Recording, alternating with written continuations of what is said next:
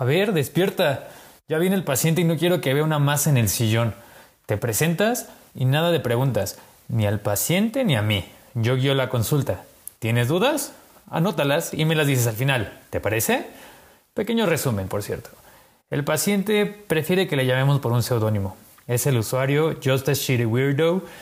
Él nos contará la razón por la cual le tiene fobia a las lámparas de noche.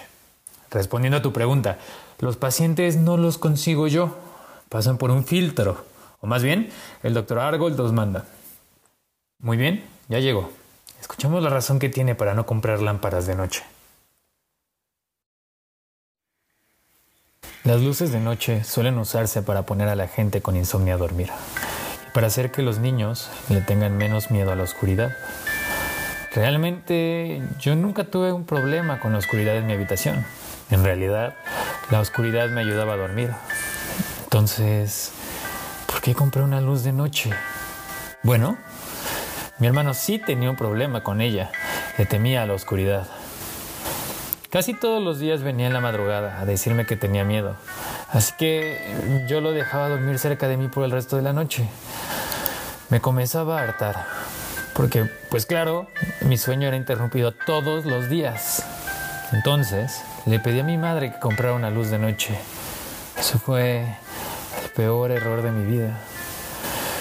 Cuando mi hermano vio la luz brillando en la habitación oscura, se puso muy contento. Inmediatamente se quedó dormido después de un rato. Yo también estaba a punto de quedarme dormido cuando de repente escuché un sonido extraño. Sonaba sonaba como, como si algo estuviese correteando debajo de mi cama. Por un segundo pensé que era una araña, pero luego me di cuenta. Las patas de una araña son pequeñas. No puede hacer un ruido tan ruidoso. Mi hermano estaba profundamente dormido.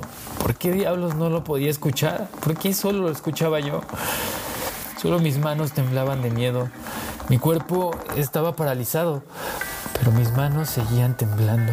Aunque mi hermano pudo tener dulces sueños, yo no estaba teniendo los mismos privilegios. Y entonces la vi. A esa criatura o demonio, lo que sea que ese demonio fuese. Heló mi sangre y detuvo mi corazón por un instante. Tenía patas como de araña y se arrastraba sobre el piso de la habitación. Tenía una cabeza rara y olía carne podrida. Sentía arcadas y ganas de vomitar. Mi hermano seguía profundamente dormido. ¿Cómo no podía olerlo? Y entonces oía esa cosa decir algo con tono grave y gutural. Por fin puedo ver. Gracias. Nunca olvidaré esas palabras. No pude pegar el ojo esa noche. Lo único que podía esperar era que no se acercara a mi hermano o a mí Estábamos indefensos.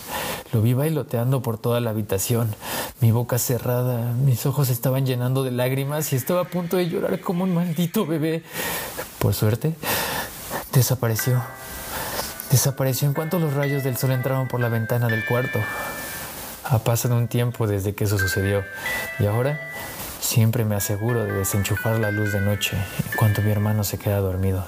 Jamás quiero volver a ver esa cosa o lo que demonio sea. Así que, por favor, no compres una luz de noche. Todos esos monstruos y criaturas merodeando en la oscuridad solo te encontrarán con mayor facilidad, ya que podrán ver con más claridad. Y créeme, no querrás ver las cosas que salen de las esquinas de noche. Es mucho mejor si nunca llegan a ver a alguien o algo en tu habitación.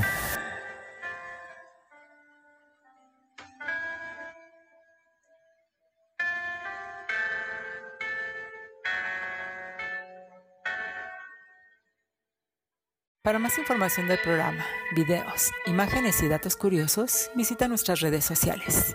Si quisieras contribuir con este podcast, envía un correo a fantasticodr.noche.gmail.com Todas las historias narradas en este podcast están bajo una licencia de Creative Commons y cuenta con la autorización escrita de los autores.